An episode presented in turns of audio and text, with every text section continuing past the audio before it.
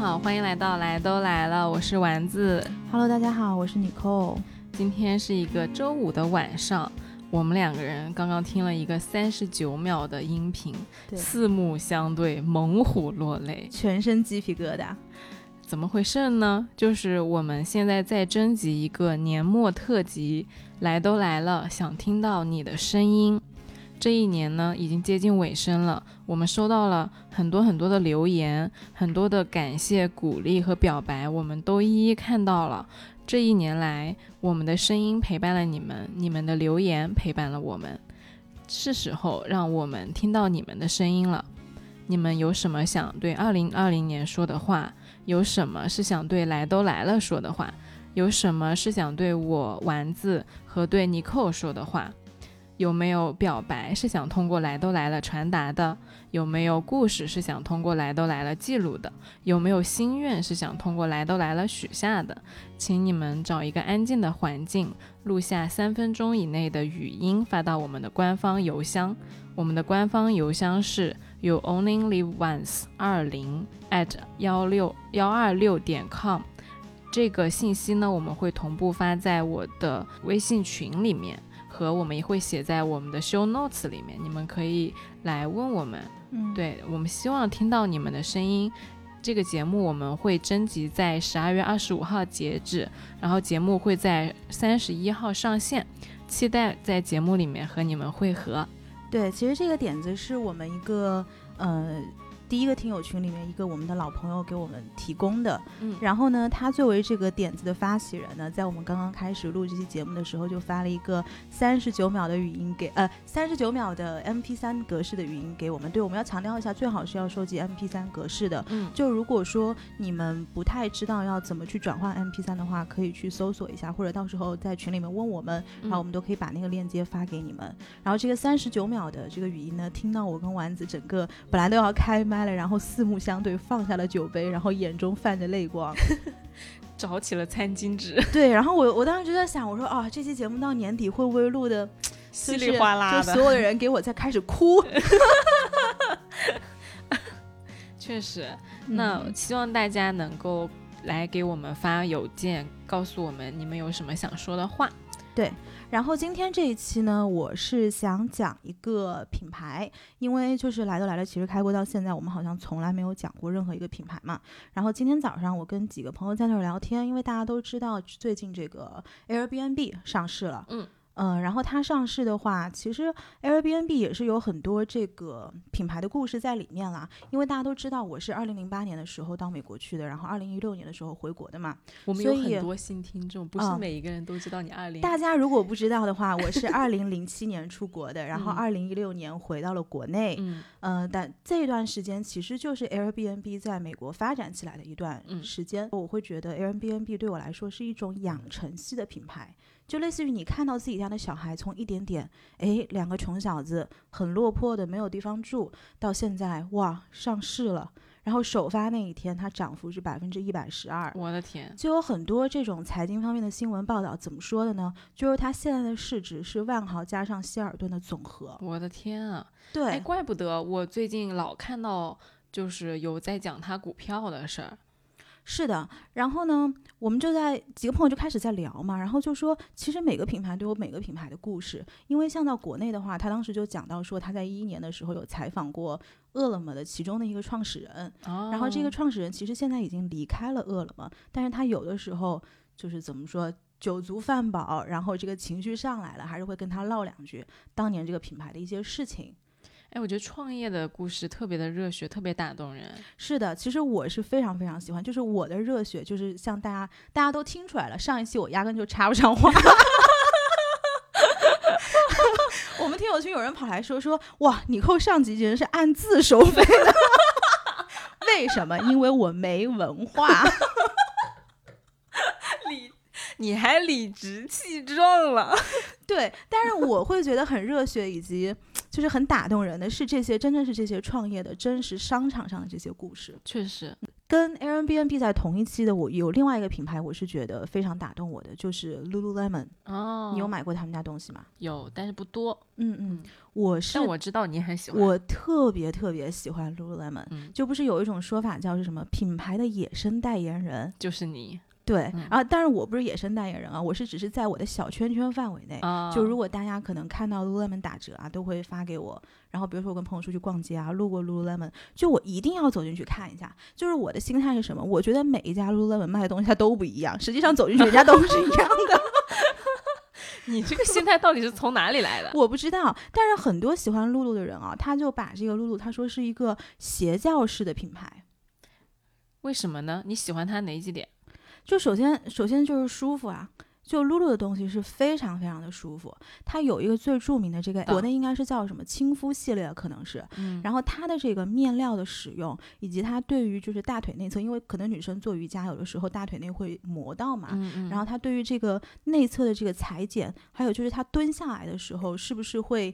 你做动作的时候会不会有那个轻薄透的问题，会露出内裤的那种痕迹？哦它有一些小细节做得非常的好。很妥帖。非常妥帖，而且它同时呢也非常的修臀型。哎，你们可以真的可以去试一试，不是每一条裤子它修臀型的时候都不会有骆驼趾的问题。你知道什么叫骆驼趾吗？不知道。就是有一些那个瑜伽裤哦，就是你穿在身上，可能你前面女生的那个三角区会特别明显。哦哦哦哦，，对，这个就是有一些太妥帖的面料，它前面也很妥帖。嗯，然后我懂了。对，所以它那个东西就叫骆驼趾，这个会让别人看上去特别尴尬。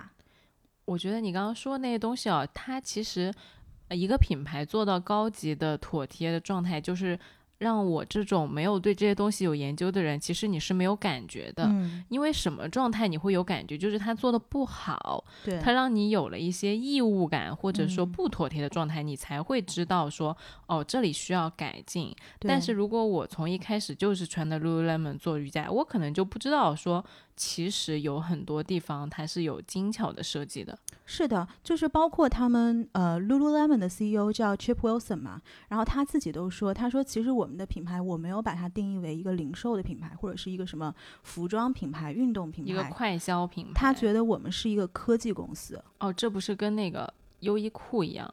对啊，优衣库啊，Allbirds 啊，什么大家不都是有这种说法吗？第二个原因就是因为 Lululemon 它非常的好看，就是他当时这个创始人在设计这个品牌的时候，他其实就是想说，我们这个衣服你要既能在健身房穿，也要能够穿出去，嗯，就是它嗯打造的是一个运动时尚类的品牌。所以它其实是非常非常好看的，它的设计我觉得不输很多专门做服装的一些牌子吧。第三个就是我大言不惭的说，我是一个被 Lululemon 洗脑洗得非常彻底的脑残粉，因为他们全世界其实有很多这种社区经济的活动嘛。然后我以前在国外也会参加，嗯，然后现在到国内也经常会参加。你要到那种什么，上一次去就是新天地早周日早上八点钟，然后你就看我在那儿弓着个屁股在那儿做瑜伽。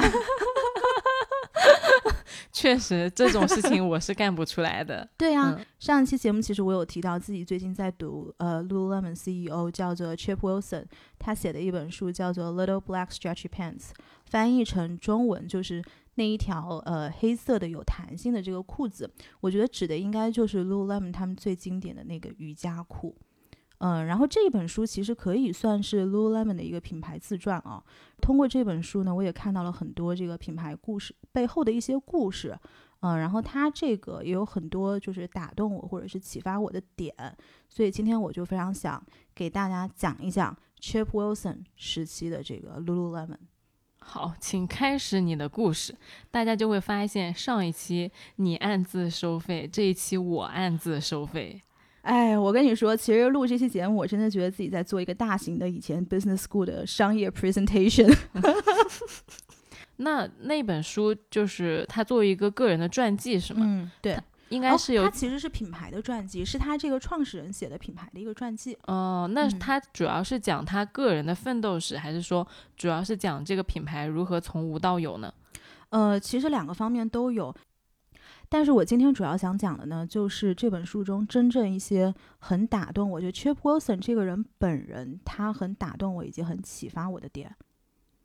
首先，我们先介绍一下这个人啊 Chip Wilson 他是一个加拿大人，他妈妈是美国的，然后爸爸是加拿大的。然后父母呢，就是属于那种年少轻狂，然后很小的时候就怀上他了嘛，然后莫名其妙的就结婚了。然后书中有个特别搞笑的点，他就说，他说我小的时候，我爸爸跟我说，他结婚的那一天，他满脑子想的都是头一天晚上的球赛。所以你就可见的是属于父母非常懵懂的一个状态进入了这个婚姻嘛。然后呢，他父母结婚之后一共生了三个小孩，却是他家第一个好像是，但他家不富裕，很穷的。他小的时候，他爸爸是一个物理老师。就是白天教物理，然后晚上要出去开出租车，然后他妈妈就是在家里照顾小朋友这种状态嘛，但他有的时候就是要做一些这种手工活，然后来填补家用。Chip 小的时候呢，就是他非常喜欢运动，但是大家都知道北美的这个运动是非常花钱的嘛，所以他小的时候就去游泳。因为你想游泳这个东西，你基本上有一个这个泳衣，男的你上衣都不用，你戴一个游泳镜直接跳进去就可以了，有一潭水就可以了，对吧？然后美呃北美那种状态，就大家就家里面都有泳池，就很方便嘛。他在书中就提到了说，他在后面创业过程中一直会坚持的一个叫做一百米的仰泳理论，他原话叫 a hundred meters backstroke。一百米的仰泳理论，你先你先说一下这个理论是什么？他这个理论就是说什么呢？就是说一九六五年的时候，其实大家都很喜欢去参加那种嗯，就是小孩子的这种游泳比赛嘛。然后那个时候教练都会教他说，你去参加比赛的时候，你一开始保留实力，然后你到最后那十米的时候，你再去冲刺。这个是教练教。你像我们小时候上体育课不也是这样的嘛？对。然后结果有一天，Chip 的爸爸就跟他说。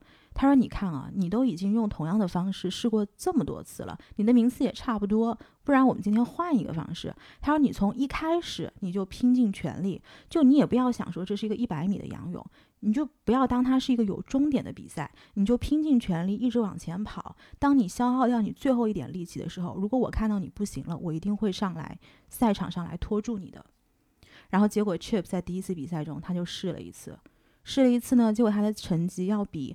以前用第一种方式要快了八秒到九秒，然后当时那个计赛员他还说，他说，哎，肯定是我们这个秒表出错。他说你再比一次。对啊，怎么可能快八到九秒呢？对，一百米来说其实这是夸张因为这个快了八到九秒，其实打破了当时加拿大的这个游泳的这个记录了。然后所以就是裁判就觉得说，可能是我们是不是记错了？他说，要不你再来再来试一次。然后结果第二次呢，却不用了同样的一种方法，结果还是得到了一样的成绩。所以呢，他就后来他就讲说嘛，他说如果一个人生啊，他说如果有十个瞬间是决定了你以后的人生会成为什么样的人，他说这个就是其中的一个瞬间。我想问一个问题，嗯他到底是在跑步的时候用了这个方法，还是在游泳的时候？他是在游泳的时候，但是当时的这个竞技方式是用于所有的这种，就是包括游泳啊，包括跑步的这些竞技是同一种方法。哦，等于他当时就自己他受到他爸爸的启发，就推翻了这种方法论嘛。然后他当时就意识到一个什么事情，他就是说，其实这个比赛你会发现啊，我们生活中大多数的人其实都没有去用百分之百的能力去对待一件事情，包括工作，包括商业，甚至是亲密关系。所以他十岁的时候就把这个他自己叫做 poolside theory，就是我在这个游泳池旁边得出来的一个结论，深深的就记在了心中。然后这个就他时刻会提醒自己，就是你人这一辈子，你只有自己做到了百分之百，你才能够去呃面对外面的这个质疑。我觉得他这个后半段。是适用于很多件事情的，对。但是他那个一百米的理论，我就想到了我以前在做事情的时候，真的就是很保留那个精力的。嗯，我我基本上很少用百分之百的精力去做事儿。嗯，因为有一些事情，我觉得我个人觉得也不一定对。就我的观念是说，它是一个长跑。尤其是比如说以前学生时代的备考，就是不要一上来就每天看到十二点，可能每天看到个晚上九点这样子。但是确实可能对于一些很特别或者说很有 passion 的人来说，他就是要全力以赴。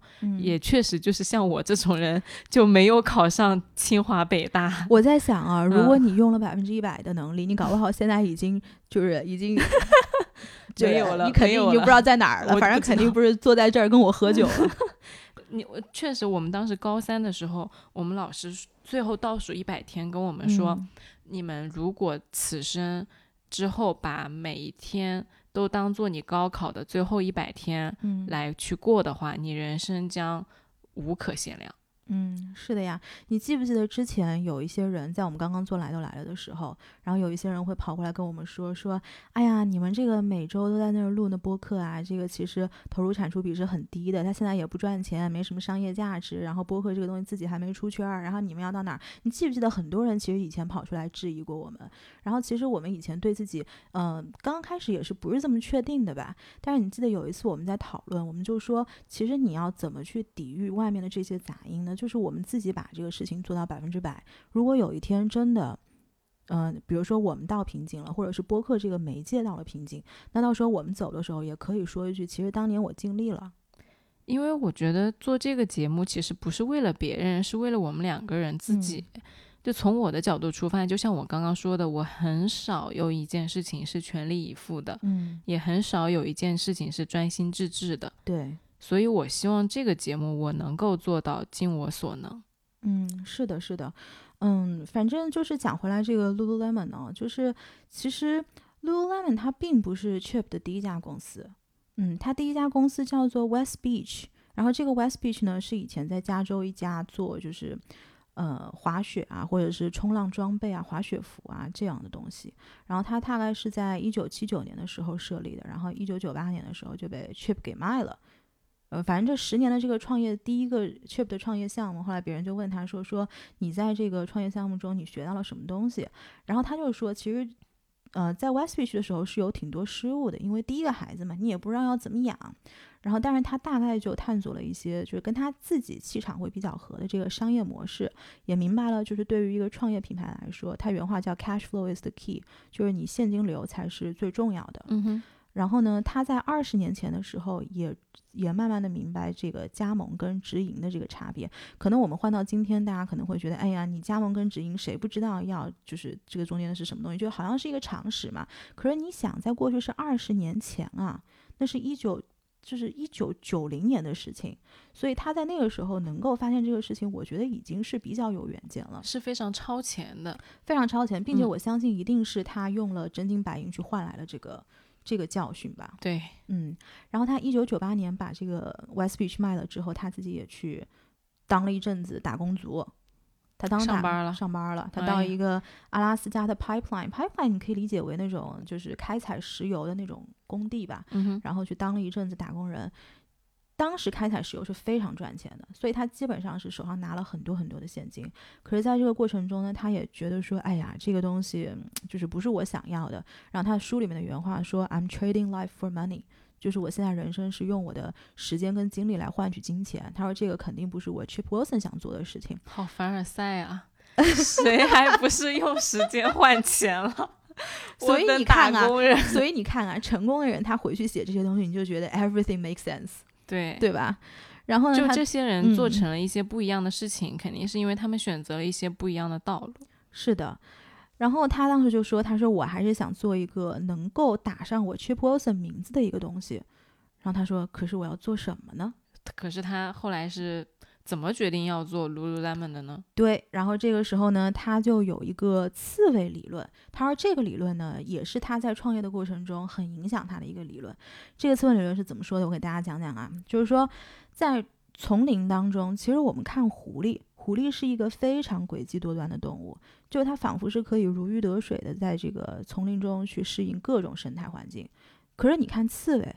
刺猬碰到什么事儿，他是干嘛呢？他就就一个办法，他就把自己缩成一个球。嗯，对。然后他就说，其实这个刺猬理论的核心就是在复杂多变的社会中，你去采取最简单的一个方式。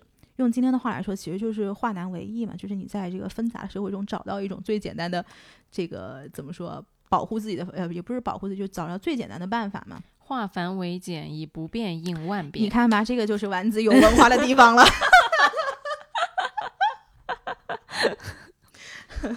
但是我们要怎么去找到这个刺猬理论呢？他就说，我们可以想象啊，就是有三个圈。就今天听我们节目的听众也可以，大家自己在脑中里面想一下。第一个圈叫 passion，就是你对什么东西充满热情，这是第一个圈。然后第二个圈叫做 ability，就是你在哪个方面有能力，或者是你在做一些什么事情的时候，你是比较有优势的。哎，比如说丸子，对吧？有文化，表达能力好。对吧？你看，他就这个，呃，就往播客靠近了一点。我以后就要就有个那个听友嗯不是说嘛，喊我去开副业讲做说书先生，嗯，嗯，我觉得考虑一下。对。然后第三个圈叫做，呃，就是是什么东西能够给你带来经济效益？就是这三个圈，你把它想象，如果中间有一个交集，这个交集就应该是你应该去找到的那个办法。这个方法我们俩在录节目之前就讨论过了，我觉得最难的就是第三个点，嗯因为我之前看过另另外一个投资人写的书嘛，嗯他其实也是说，就是你要怎么样才能获得你的财富，嗯，就是是给这个社会提供他所需要，但他现在却没有的东西。要有一个预判能力。对，其实嗯就是核心点在于你能看到你的眼光，你要看准是什么东西，这个才是最重要的。是的，而这个社会绝大多数人都只是在跟随，没嗯有在引领，没错。只是在模仿，没有在创造。对，那么 Chip 他是怎么去创造了这个最简单的东西呢？我们先来看看他的 passion。我们之前讲到他 passion 是喜欢，哎，喜欢运动，对吧？然后他也喜欢创业，这个都是可以是算是他的 passion。然后他的 ability 呢，他懂，因为他做了第一个品牌嘛，所以他有一些做品牌的这个积累。然后同时他很懂面料，因为我们刚刚前面不是有提到说他妈妈其实小的时候帮人家缝缝补补什么的嘛，所以他耳濡目染，他也懂一些这种就是纺织啊、面料啊这个方面的东西。但是呢，这个时候你就就天时地利人和啊，你怎么去找到这个经济效益？当时美国就有一个大背景推了他一把。其实，在一九六二年的时候啊，我可以给大家一个数字，就是美国当时的肥胖率应该是在百分之十三左右，然后到一九九七年的时候，这个数字就达到了百分之十九点四。你看它这个增长率还是挺高的啊。然后当时这个美国的疾病防控中心他就跑出来说，他说。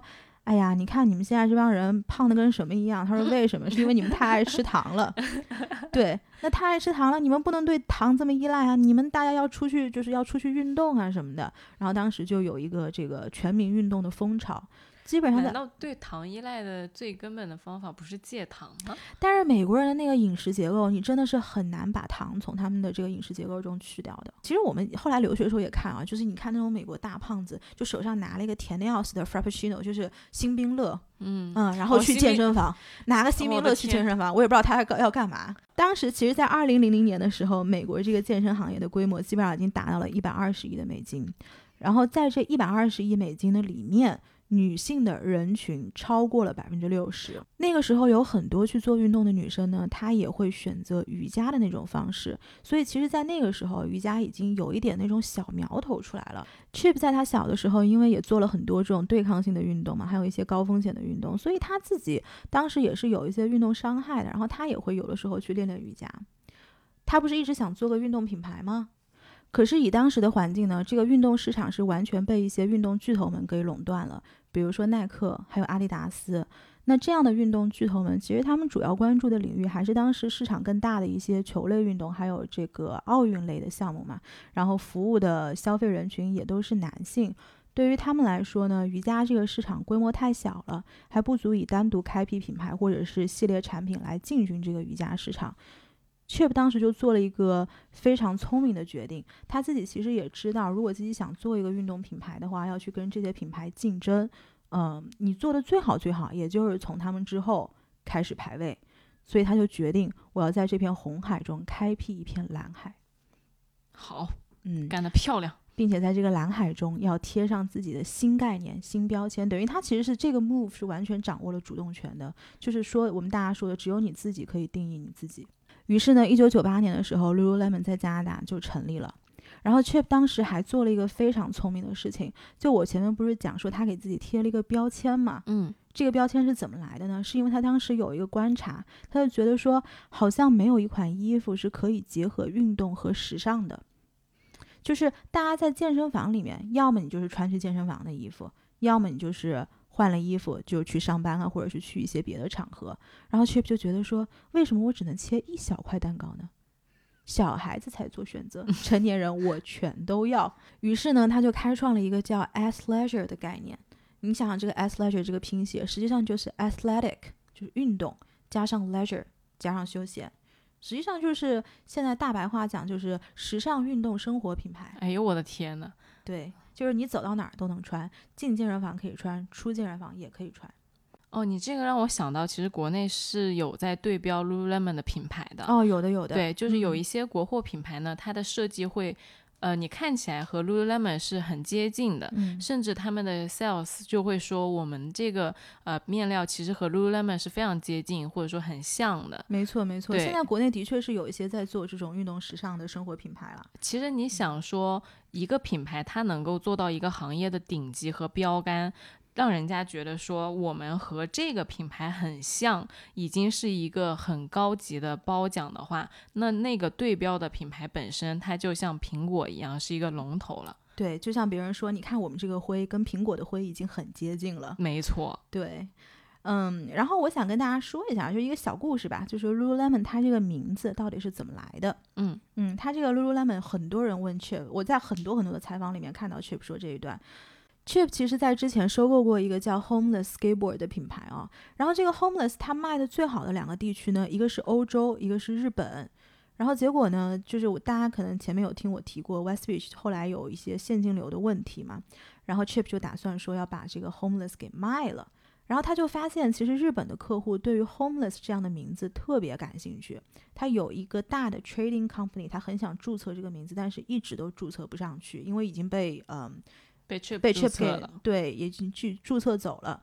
然后呢，就是他呃日本人就会每一年都见到这个 Chip Wilson 就问他说，Mr. Wilson，你的这个 homeless 怎么样了？然后第一年，第一年卖吧，你卖给我吧。对，第一年 Chip 就说：“哎呀，就是那样啊，就是半死不活啊，怎样怎样。”第二年，Mr. Wilson，你的 homeless 怎么样了？然后后来问多几年，然后 Chip 就烦了，他说：“你这么想要我这个品牌吗？”那我就卖给你啊。结果有一天，他就随口开了一个天价，他当时就说是一个 ridiculous price。嗯，然后日本人就想了一下，他想了一下，嗯，OK，然后就成交了。然后后来 c h i p w s o n 对于这个事情他自己也很懵啊，就说：“哎，为什么日本人会这么想要这个？”他后来才知道，就是当时日本的经济啊，其实是非常强势的，包括日元也是处在一个很强势的状态。然后很多人就跑到美国，比如纽约呀、或者是呃旧金山啊，去买一些地，然后买一些品牌。当时日本人呢，他就很这个 trading company 就很希望能有一个品牌，它看上去是像北美过来的牌子。现在的话来说，就是想要一个进口货，哦，想要嗯看起来洋气一点。对，然后为什么是 homeless？因为日本人他发不了 L 的这个音，所以就是如果一个日本本土品牌，他一定不会用这种拼写中间有一个 L 来去创造这个品牌，所以这品牌一看就是北美过来，就是一个进口的东西。哦，，对，然后后来 Chip 他就说，他说，哎，如果这个一个 L 这么好卖的话，我有要不搞三三个 L 所以就有了 Lululemon 这个这个名字。嗯，当时这有点好笑是的，然后 后面其实还有故事，包括它那个 logo，就我们看它那个 logo 不是哎，像那这个我可以去发极客无用但是有趣的冷知识。哎，是的，是的，嗯对。然后我们看它那个 logo 不是像一个希腊字母欧米伽那样子嘛？嗯哼，呃，它这个 logo 是怎么来的？就是当时跟 Lululemon 竞争的还有一个品牌的名字叫 Athletically Hip。这个词可能念起来有一点拗口啊，就大家看也是三个 L 嘛，就是练得很好的那个屁股。所以你看现在这个欧米伽，别人有两种解读。第一个解读是是这个 athletically 这个大写的 A 的一个异形变体，哦然后第二个就是一个屁股的样子。哦，嗯，那幸好他没有用刚刚那个，那个太拗口太拗口了，那个我觉得那个可能美国人都觉得很难念。嗯，嗯，所以它等于现在的名字是取了第二顺位的名字跟第一顺位的 logo。Lululemon 就特别可爱，对呀、嗯，而且他当时就是他特意的想要把这个名字全部都用小写，他没有 Lululemon 第一个 L 是大写嘛？他说为什么？就是我们想看起来不要这么男性化，是一个类似于小清新的这样的一个品牌形象吧。因为它确实是针对的大大部分都是女性用户嘛。嗯，是哦，他还有一个小巧思，当时 Chip 说，他说他不希望这个品牌的 logo，因为我们像看别别的品牌，不是会在什么胸前左边，然后胸前右边，嗯，你看露露所有的 logo 都是放在你看不见的地方，大部分如果上衣是在这个颈大椎这个位置，嗯，然后如果是裤子的话是在这个腰椎中间这个位置。为什么呢？因为他觉得所有放在前面的这个，第一个是在你运动的时候会呃干扰你，第二个他觉得太像这个公司团建的衣服了，所以他就特意把这个放在了自己看不见的地方。那他在建立了他的品牌之后，他是怎么样去勾画他的用户画像的呢？哎，这个我们就要说到 Chip 很启发我的第二个点了。其实 Chip 他是做社群经济的一个，在我看来是一个先驱啦，并且他做了这个先驱，因为你知道大家做先驱肯定你是要教育市场的，但是 Chip 有一个经典的名名言叫做“你永远不要 getting tired of 教育市场”，就是你不要觉得教育市场多。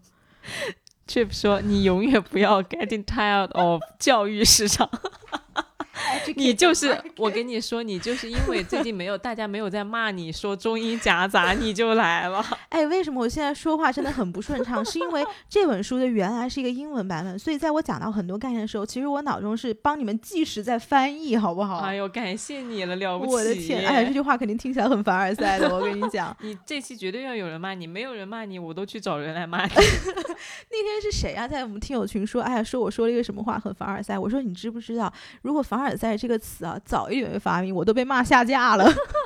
真的，反学。对，然后说回 Chip，然后 Chip 他就说，在后来的采访，他也讲到说，所有的品牌它其实都有两个基本的这个竞争诉求，一个诉求是功能性的，一个诉求呢是情感性的。那么你功能导向的产品，可能往往就会不断的加强它的功能，你可能就是越做越专业呗。然后你情感导向的产品，就会不断的去强调这个感性的因素，唤起大家对品牌的认同以及归属感。所以，我们就可以来看看 Chip 它到底做了什么，在这个二十年间把这两个东西完美的结合起来了。首先，我们从功能性来讲的话，它的面料到做工都的确是非常非常的好的。嗯，这个工艺上的东西我在这边就不想细说了，因为前两天我有看到一个关于露露这个面料以及工艺的一篇研究报告，大概有十几页。然后他就是在说什么东西呢？就说，呃。其实，露露在全世界的这个面料供应商一共有一百多家。这一百多家是为什么呢？他非常怕自己的商业秘密以及核心科技会暴露给这个 competitors，也就是竞争者，所以他就是刻意的把这个分散了，并且保持保持在每一家不超过一个固定的百分比，好像是百分之十五还是百分之多少，我有点忘记了。反正那个研究报告就是洋洋洒洒的写了十几页。然后这个地方我就不再去多讲它这个功能性的东西啊，然后我想讲一讲它这个情感因素，它是如何用情感因素来圈定市场的。首先就是九十年代北美的这个女大学生变多了，于是呢，他人为的创造出了一个叫做 Super Girls 的概念，就是这个超级女孩，并且把这个概念扔到市场上，而且为这群人描绘出了一个非常鲜明的用户画像。这群人，我来给大家讲讲这个 Super Girls 是什么样的啊？它就是一群有比较高的受教育程度，年收入在当时差不多是八万美金左右，有自己的公寓，喜欢运动，一年出去旅行一次。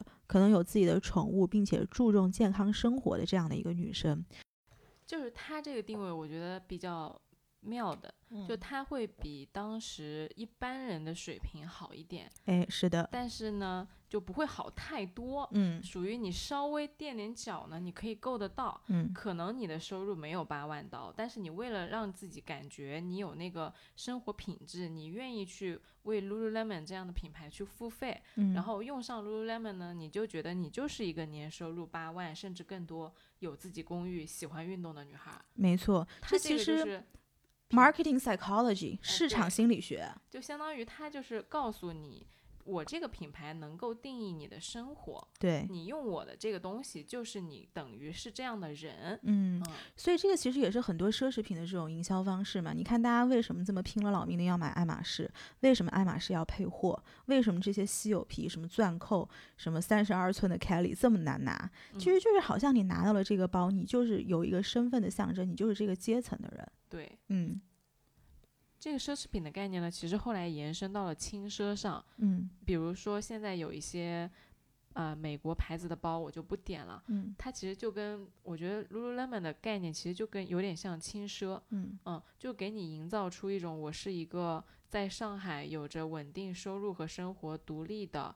健康的、积极阳光的女孩子的这样一个形象和社交圈，嗯，比如说像你就很拜这个观点的话，你会愿意去融入和把自己放到那样一个对一个状态里面去，对。但是其实他就像呃刚刚你说那个创始人的感觉，他就是在教你做人，他在教消费者怎么去生活，嗯，这个从一方面正面的。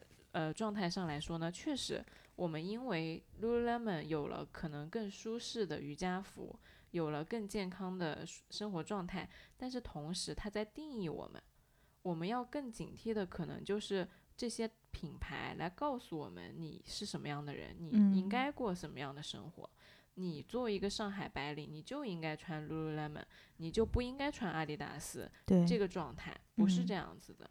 对，就确实 Lululemon 很好，但是不是非 Lululemon 不可。嗯，但是其实你看它整个营销方式，我觉得还有一个概念在里面，就是你你有没有听过国内那个“她经济”？嗯嗯，就是她就是女字旁的那个“她”嘛。对的对的。就互联网上比较有名的可能是那个女子刀法，然后像一些品牌方，比如说呃 Mercedes，就是奔驰有一个叫 program 叫 She's Mercedes，它就是把一些女性车主给聚集起来，然后产生的这种。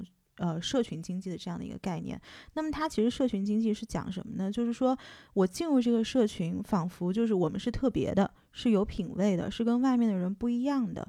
它有了这种品牌归属感和自豪感之后，那么你自然对于品牌的这个粘度就比较高了。因为对于同样一个品牌有认知的话，可能你们就会有。某一个方面的共识，对对，哎，就就跟我们听播客一样的呀。其实你不觉得，就像刚开始的时候，我们会觉得说听得意忘形的人都是可以聊上几句的朋友吗？哎，还真是对吧？啊，是是是是是。同样一群品牌的粉丝，就是会有这样一个共识和亲切感。包括我们来都来了的粉丝，嗯，其实我们为什么我们的听友群气氛那么好，就是因为大家对于我们来都来了这个。播客节目它有一个最基本的认同和喜爱，嗯，可是你想，现在我们大家可能经常去提一个社区经济，就这种 community based 的策略嘛，是现在的这个互联网环境很喜欢讲的。可是你想，Lululemon 那个是十几二十年前的事儿啊，所以为什么我一直说 Chip Wilson 是一个非常有远见而且敢于创新的人？其实它还有一个特点，就是很少去用一些知名的明星来代言，而是依赖一个叫专业生产内容加上用户生产内容的方式，最后变成品牌生产的这个内容。打一个比方，怎么说？比如说来都来了，什么是专业生产内容？就是我俩每周做这 B B 刀，那个是我们品牌端出的一个东西。那你用户生产内容，可能我们听友群今天听到，哎，这个节目好像挺好的，要不我来呃，搜就社交媒体上来分享分享一下吧，发个朋友圈吧，或者到机课上去分。分享一下吧（括弧 wink wink）。以后给你们眨了一个媚眼，抛了一个媚眼，你们应该知道什么意思了。听友们，你们懂的。然后这个其实就是用户生产的这个内容，然后最后这两个东西加起来就会成为品牌它的一个效应了。相当于它是用的是客户的口碑吗？有没有点像人传人的这个概念？呃，对，有一个是这个方面，但是它的人传人其实也分好几个等级。呃，Lululemon 用 KOL，但是他们其实不叫 KOL，他们叫什么品牌宣传大使 Lululemon Ambassadors，就相当于它的本质就是利用了 KOL 的影响力去给他宣传。哎，那不是很像现在的网红经济吗？对呀，可是那是什么时候啊？牛啊！我的天啊！就是我们现在回头看，这个品牌真的做了很多开拓性的尝试。反正就是这么一路，呃，就这么一路走走走走走，终于 Lululemon 在二零零七年七月二十七号的时候，终于在纳斯达克交易所上市了。当天上市的时候，首发价格是每股的十八美金。这可以跟大家说一个小故事，就是上市前的时候呢，他们有去委托第三方这个公司做调查，其中就发现公司品牌的购买者中啊，仅有百分之二十五的人群是为了运动、为了瑜伽去买的。剩余的客户呢，完全就是看重时产品的这个时尚性，所以你说你也不知道说 S Leisure 是成功还是失败，其实应该算是成功的，就相当于原来是没有这个需求的，你创造了一个需求，对，他告诉你你需要它，对，然后大家觉得哎呀。哎，是真的挺好的，我确实需要它。对，哎，的确是需要。你知道我现在冬天啊，我如果穿那种长筒靴，我里面穿的可不是什么打底裤，是 Lululemon 的瑜伽裤，就是那个 A line 的九分瑜伽裤。天啊！因为真的是舒服，就是你坐那儿上班坐一天毫无压力。昨天我在回家的时候就瞄了一眼 Lululemon 的股价，十三年过去了，二零二零年的今天，它的股价是每股的三百六十九美金。你们有没有发现，尼寇讲话突然变得非常的流畅和自信？就是讲到了他最爱的那一趴，是钱来了和股价。对，然后我的眼神就开始放光了。其实讲到这个地方呢，这个品牌从零到一的故事基本上也就讲完了。在过去的十年当中呢，Lululemon 其实有很多把自己做大做强的机会啊，比如说他们曾经想要收购那个 UA，就是 Under Armour。嗯嗯，但是当时因为 on U A 的这个形象可能太男性化了，然后 Chip 当时就放弃了。然后中间有也有一些就是比较知名的内衣品牌啊，比如说 Victoria Secret，还有时尚品牌 K Spade、Gap，他们曾经其实都是想要收购 Lululemon，但是我非常庆幸，我觉得 Mr. Wilson 也是很有智慧的一个人啊，就是他从来没有想要把 Lululemon 以一个便宜的价格卖给人家过。哎，那。在这十年间发生了这么多，比如说想要被收、想收购或者说被收购的事情，有什么是他一直坚持引领着他带着这个 Lululemon 一直往前走的吗？呃，有的。其实我个人是非常喜欢 Lululemon 的这个呃核心商业价值，也就是他讲的 core value。我可以给给大家大概念一下啊，叫 quality 质量、product 产品、integrity 诚实、balance 平衡、entrepreneurship。呃，创业或者是你可以理解为创新吧。Greatness，感激之情；Fun，呃，有趣。这就是它的七个企业的这个 core value。在这七条这个 core value 里面，其实他把 integrity，他在采访中有提到是放在一个 C 位的位置的。然后在这个品牌的 core value 底下，它有一个解释啊，就叫。We do what we can, we will do when we say we will do it。我也不知道他为什么要把这句话写的这么的复杂。请你翻译一下。其实就是说到做到，一诺千金，就是这么四个字。然后第二行叫做 If we can't keep our promise，如果我们没有办法遵守自己的承诺的话，We immediately contact all parties to set new by one dates。我们马上会告诉我们承诺的那个人，我们什么时候能做到。我觉得他是给大家呃塑造出来的形象是一个非常有原则。对，非常有原则，甚至是比较刚的人，在做这件事情上面。是的，是的，就是他其实，在后面的采访中也提到过，这个是他一个个性的基础。但是，也就是因为这个基础，其实，在 Lululemon 上市之后，嗯，Chip Wilson 跟当时的这个董事会，呃，会有一些管理上的冲突。然后这个在书里面他也提到了，是最后给他造成了一些对于 Lululemon 的遗憾啊，以及呃建立这个品牌，他会自己其实是会有一些 lesson 的。怎么说呢？就是二零一三年到二零一七年之间，Lululemon 公司其实内部一直会出现一些管理上的问题。Chip 就说，他说公司上市了，这个董事会跟投资人他们关心的完全就是短期内的这个营业额、利润、销售这些数字的增长。可是作为一个 entrepreneur，他自己期待的是一个品牌更加长一、长远的一个创业者的思维吧。所以这两者其实他们一直就不对付。压垮 Chip 的最后一根稻草是什么？就是 Lululemon 史上最著名的这个，嗯，危机公关的这个事件。二零一三年初，当时由于这个主打的产品瑜伽裤出现了一些面料薄透的问题，让一贯口碑非常好的 Lululemon 遭受到了巨大的投诉，然后公司呢就受到了高调召回的这样的事件的打击。这个召回的事件使当时的这个女的 CEO 叫 Christine Day，然后她就被迫离职了，然后引发了这个严重的公关问题。二零一三年末的时候呢，Chip Wilson 他在一次采访当中，可能是不合时宜的说了一些言论啊，他就为了解释说他这个 Lululemon 这个瑜伽裤其实没有问题，然后他用了一句话，他就说被召回的瑜伽裤面料薄透，是因为经不住这些肥胖消费者大腿的摩擦，他们的身材并不适合穿 Lululemon 的服装。此言一出，就是引起一片哗然。其实后来 Chip 他有解释过，他说其实当时他并不是这个意思。这些言论呢，就令这个召回的事件就变得更加的复杂了。然后尽管后来 Chip Wilson 为自己的行为所带来的影响表示了道歉，但是为了平息这次的事件，被迫在2013年12月就卸去了董事长一职，保留了董事职位。其实这个事情我自己觉得还挺唏嘘的啦，是因为有一次我看 CNBC 采访他，然后 Chip 他就说，他说在过去的这十五年中，我做了上千场的演讲和采访，倾注了自己所有的权利，把这个品牌捧起来到了上市。结果突然有一天，我站在董事会面前，所有的人都告诉你，You are a liability now，就是你现在对我们产品来说是一个负债，你对我们公司来说是一个负资产。对。所以你说，其实我看到后来是觉得，哎，你这就有点像父母倾其所有的，把自己的心血都倾注在了孩子身上，孩子长大了之后跟父母说你是我累赘。对啊，是啊，是啊，我觉得这个真的是非常的打击人。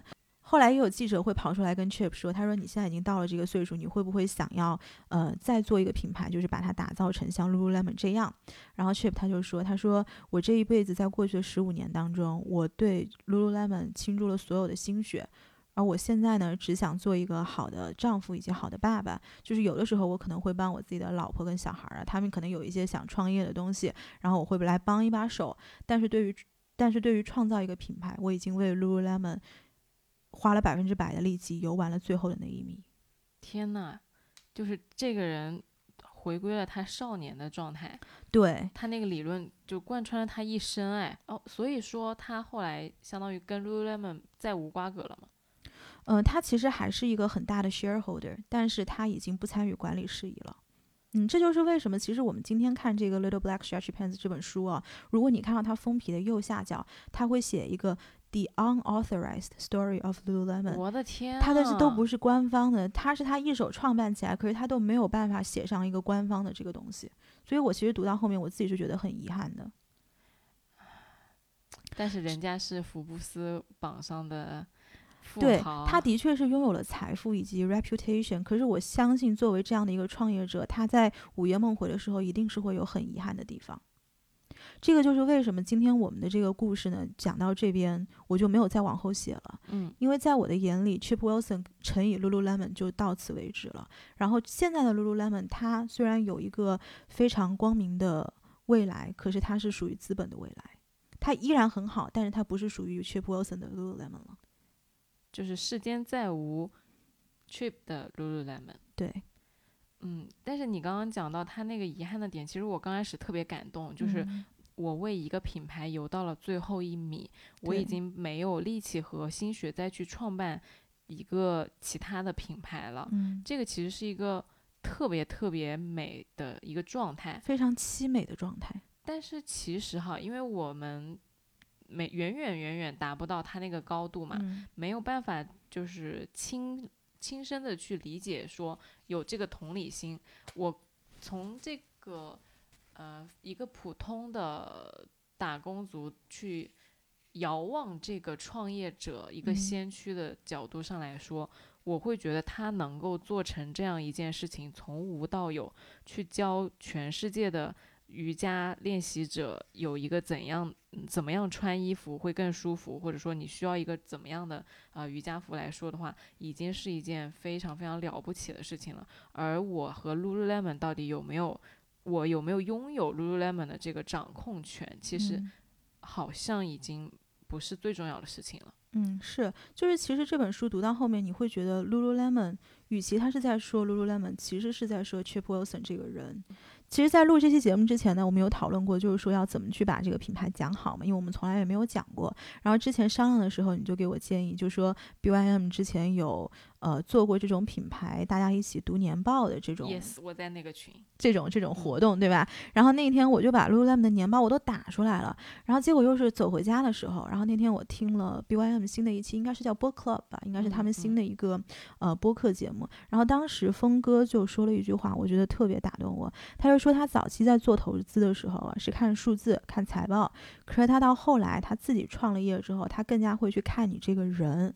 就看你这个创业者，第一是不是脚踏实地，第二个呢是不是足够的想要。他原话用的是 hungry 这个词，所以他当时这一点特别打动我，所以我就把那个年报我看都没看完，然后我就放下了，我就决定今天要讲 Chip Wilson 的这个人。哦，嗯，这个呢也是我们第一次尝试去做一个关于品牌故事的节目。嗯嗯。也特别想听到大家，不管是关于 Lululemon 这个品牌的故事，还是说你们喜爱的其他的品牌的故事，都可以在留言区给我们呃留言，跟我们交流。因为之前大家就说上一期你扣啊惜字如金暗自收费，这一期是我惜字如金暗自收费。没事，大家都是怎么说术业有专攻，对不对？对。所以呢，就是赚钱，你负责煽情。哎，这不就是嘛？一个功能性，一个情感因素。你看 Chip 说的对不对？太准了，是吧？大师。是的，所以就是还是希望大家每周收听我们的来都来了，然后。呃，多给我们在小宇宙评论，然后其他的平台还可以在。我以为你会给大大家说，欢迎大家多给我们打钱。